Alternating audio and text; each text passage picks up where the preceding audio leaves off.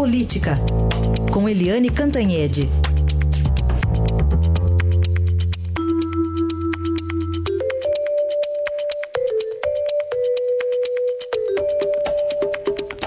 E nós começamos aqui com a Eliane hoje com dois assuntos que não estão diretamente conectados, mas são de uma mesma época, né, de uma mesma era.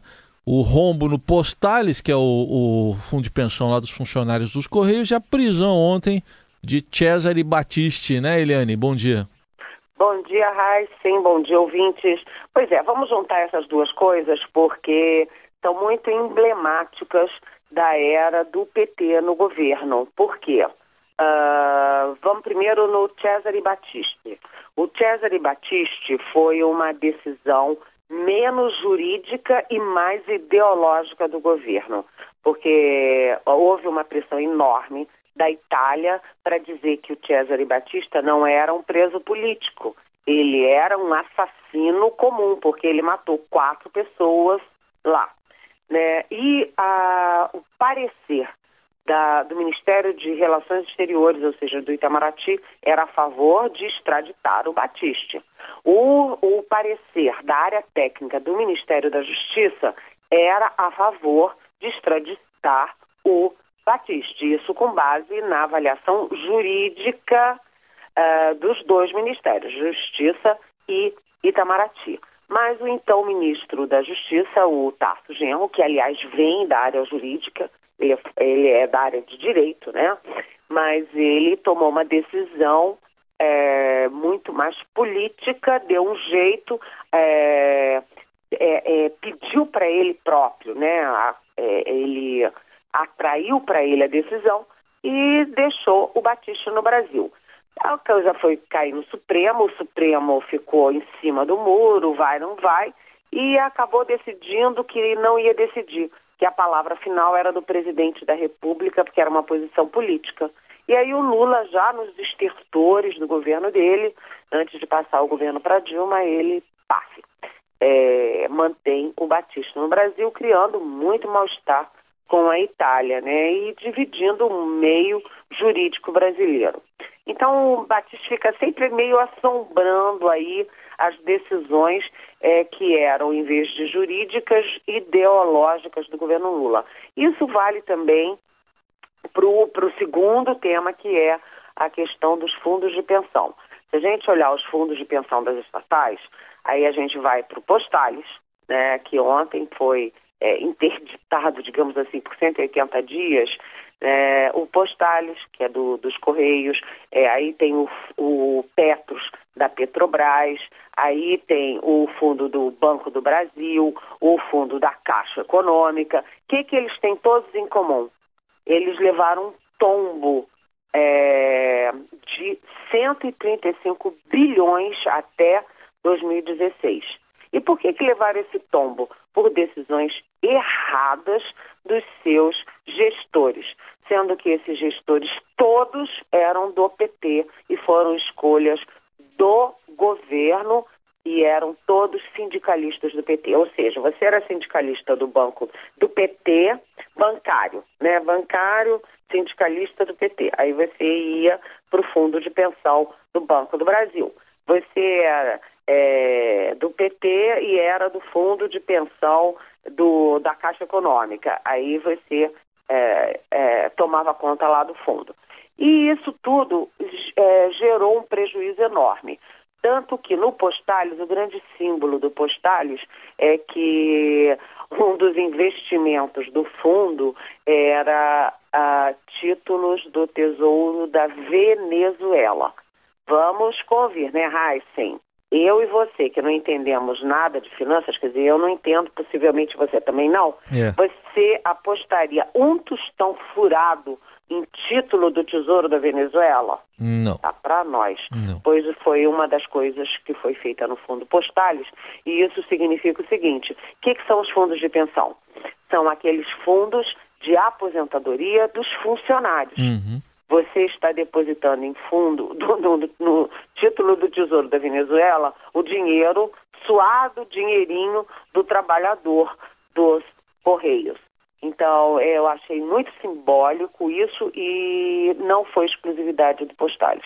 Todos os fundos de pensão acabaram entrando aí num buraco negro, inclusive aumentando a, o, a, os é, depósitos Sim. que os funcionários têm que fazer para garantir a mesma aposentadoria. É. Bem, é, são dois exemplos de decisões que são tomadas numa, num momento e que têm reflexo durante muito tempo uhum. depois. É isso aí, pessoal. Lá os funcionários do Correio já há algum tempo pagando esse adicional aí. E, Eliane, e na Câmara, enquanto isso, tem lá a reforma política, né? Últimos momentos para aprovar alguma coisa e a denúncia contra o presidente Temer. Pois é, a Câmara ontem à noite aprovou o, finalmente o fundo de financiamento das campanhas que soma aí 1 bilhão e 700 milhões de reais. E aí está uma guerra entre Senado e Câmara, porque na regra, porque o, a Câmara aprovou uma reforma, o Senado aprovou outra, nenhuma das duas é reforma, coisa nenhuma, né? É um remendão aí pontual para quebrar o galho. Mas aí é, os dois aprovaram é, reformas diferentes, e aí um tem que ratificar da outra, e o Senado quer, porque quer, o presidente do Senado, Eunício Oliveira, está na maior é, batalha aí para que, o, que a Câmara aprove a, a solução, né, ou a proposta aprovada no Senado, para não ter que é, voltar tudo e atrasar, porque se não for sancionada e é, homologada até sábado, não vale para a eleição de 2018. E qual é a briga? É que o Senado criou a seguinte regra: é, parte desse bolo, desse fundo, é, é tirado das é, do fundo partidário, que é outro fundo. Tem um fundo da eleição e tem um fundo partidário, que é usado ali para as coisas de partido.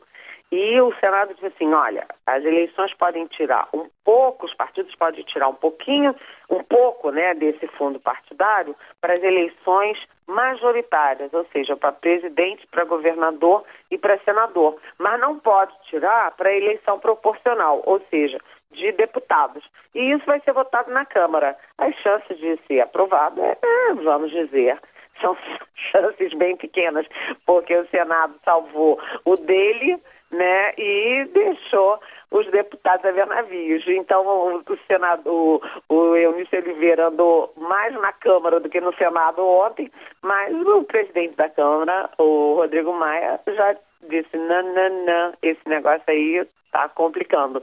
E aí, se complica, não vai cumprir o prazo uhum. para entrar na eleição de 2018. Tudo é sempre uma grande confusão, como isso me lembra essa divisão, né? Câmara, Senado, todo mundo brigando sempre. Me lembra sempre o, o PSDB, que briga por qualquer coisa. Se vai fechar a cortina ou se vai abrir a cortina, é uma guerra, se divide ao meio. E agora eles estão criando problema no cronograma também da comissão é, da CCJ, que, é, que vai julgar a segunda denúncia contra o presidente Michel Temer, porque o relator é tucano, é o deputado Bonifácio Andrada de Minas Gerais, e o PSDB não aceita, porque, como diz o Tasso Gereissati, que é o presidente interino do PSDB, o partido tem dois presidentes, né? É, o, o Tasso Gereissati diz o seguinte, se o partido é dividido ao meio em relação à denúncia do Temer, como é que pode ter um relator? O relator, obviamente, ou vai para um lado ou vai para outro e vai desagradar o outro lado, né, que ele não contemplar. Então está uma guerra e se o, o relator não apresentar o parecer até semana que vem, esse negócio vai ser empurrado lá para as calendas. A expectativa é votar a denúncia do Temer em torno do dia 16, é, de 16 a 19 de outubro, mas isso depende do PSDB se acertar com o tal do relator e o PSDB não se acerta nunca em coisa nenhuma. Tá, então, os tucanos, né, sempre numa DR, né? Sempre estão discutindo a relação eles lá. Pois é, não, é uma DR complicada, porque aí o relator ontem disse que ia é, se suspender, ia pedir licença do é. PSDB enquanto é relator, e acertou tudo com o partido. Depois foi no presidente da CCJ e disse: não, não, não, eu vou ficar no partido, vou ficar relator e vou ficar na comissão. Então ele disse uma coisa para um e disse outra coisa para outro. É, ou seja, o partido em cima do muro e o relator também em cima do muro, né? Tá bom então, Eliane. Amanhã a gente volta aqui com mais assuntos da política. Até amanhã. Até amanhã, bom dia.